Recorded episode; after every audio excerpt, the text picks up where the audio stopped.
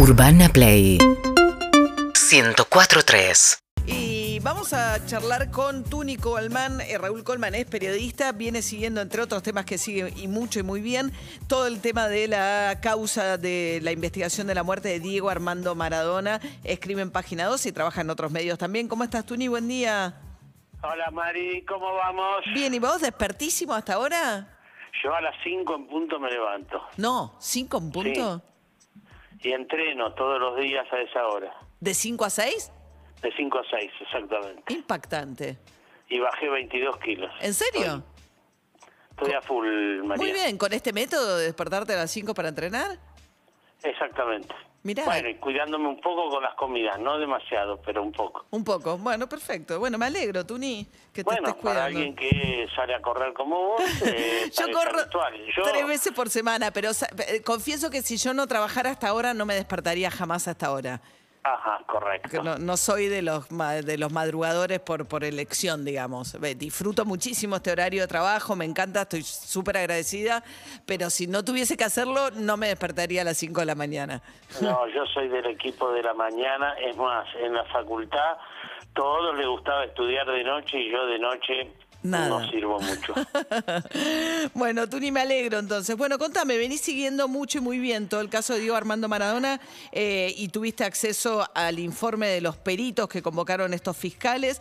Eh, ¿Qué te parece que va a pasar en la causa a partir del informe de los peritos? Vos sabés que hoy al mediodía tienen que ir los peritos a la Fiscalía de San Isidro a firmar la pericia, porque eso no lo pueden hacer por Zoom, lo tienen que hacer eh, presencialmente. Entonces hoy en la Fiscalía de San Isidro van a ir a, alrededor del mediodía los 22 peritos, que son eh, 11 peritos oficiales y 11 peritos de parte. Lo que se conoce hasta ahora, lo que se filtró, es el informe que hicieron los 11 peritos oficiales diciendo que fue todo irresponsable, eh, que no reaccionaron ante los evidentes signos que había de, eh, de que estaba reteniendo líquido, etcétera, etcétera, de que además el lugar era inadecuado, que además no había ni siquiera un llamador en esa habitación, que no había ni nadie cerca, que hubo 12 horas de agonía inconsciente. 12 horas de agonía. O sea, negligencia de- y una muerte evitable. Eso firman 11 y hay 11 peritos de parte, de los cuales algunos son de las hijas de, de Diego, y entonces esos van a firmar de acuerdo con la pericia y los de los que firman por la defensa van a firmar en contra y posiblemente van a presentar un dictamen en contra del dictamen oficial. Y después los fiscales tienen que decidir la acusación. Que este, en principio, este informe compromete, ¿no? Seriamente a Luque y a Kosachov.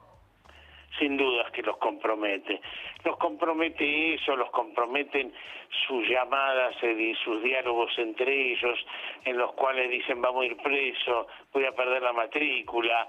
Es decir, ellos mismos se dan cuenta que mm, eh, estaban actuando mal, que estaba, que todo era bastante desastroso.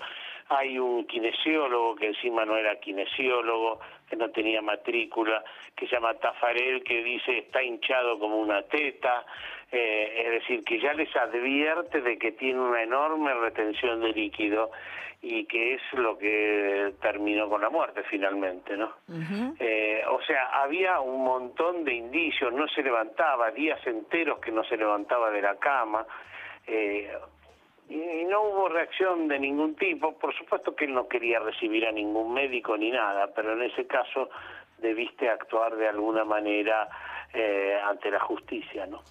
Ahora, Tuni, una cosa que a mí me llama la atención de la causa de Maradona es que si uno eh, sigue algunos indicios y las hijas de Maradona, Dalma y Janina, vienen apuntando a esto, parece que en realidad este Infale, ¿no? Era el jefe de todo este operativo, ¿no?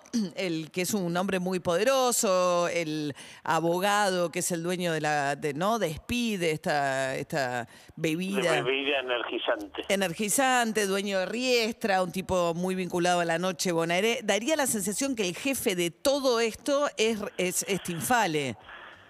No, no, ¿No? aparece en los audios, no aparece en los mensajes. Eh, incluso Morla parece poco vinculado con el tema médico, pero ahí justamente están planteando de alguna manera los fiscales que van a analizar la situación de Morla porque igual tenía tenía poder. Hay un momento en el que él eh, antes del bochorno del 60 cumpleaños, cuando lo vimos que, que prácticamente no podía caminar ni hablar ni nada, eh, antes de eso, ellos hablan por teléfono entre sí, los médicos, y dicen esto necesita una internación eh, domiciliaria con ambulancia, con un psiquiatra ahí presente 24 horas, etcétera, etcétera, y empiezan a delinear ese plan y ese plan de golpe Luque dice eh, no, no va. Mm. Eh, y ahí da la impresión de que vino una orden de arriba, como de que eso no iba. Eh, entonces ellos están estudiando de si hay una orden de Morla eh, en ese sentido. Yo creo que Stinfal estaba un poco más alejado de Maradona eh, que, el, que la porque Stinfale no vivía de Maradona, Morla sí vivía de Maradona. Vivía significa, no, no, no digo que lo vivía, aunque creo que hay algo de eso, desde ya, eh, pero digamos tenía, eh, tiene su autonomía económica y no estaba en el día a día. Morla no tenía su autonomía económica, entonces está más pegado y eso creo que es lo que están estudiando de alguna manera eh, Los fiscales. Sí, Pero más allá de los María, médicos, que sí. la responsabilidad es médica. Claro. Porque son los que estudiaron para eso. Claro. Y luego Morla, en todo caso. Exactamente. Claro. Eh, pero no, por ahí Morla, por ejemplo, podés ir por el lado de defraudación, por el lado de que lo hizo firmar una sesión de todas las de todas las marcas en un contrato que se hizo en Dubái, es decir, podés ir por ese lado que han ido las hijas de Maradona por ese lado, ¿no? Desde ya que lo lo han denunciado por por fraude, por defraudación, etcétera, etcétera.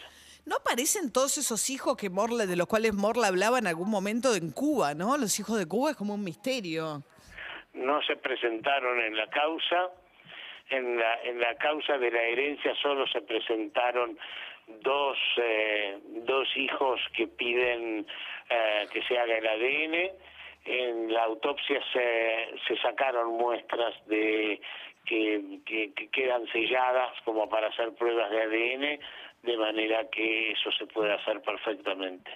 Eh, pero los, los supuestos hijos de Cuba eh, no se presentaron en la causa y por lo que sé tampoco eh, una hija de España no se presentó todavía en la causa. Tengo que volver sobre la causa de la de la herencia. Bueno, muy bien. Tuni Coleman, Raúl Coleman, periodista, eh, siguiendo entre otros temas eh, lo de la investigación de la muerte de Diego Armando Maradona. Gracias, Tuni. Urbana Play fm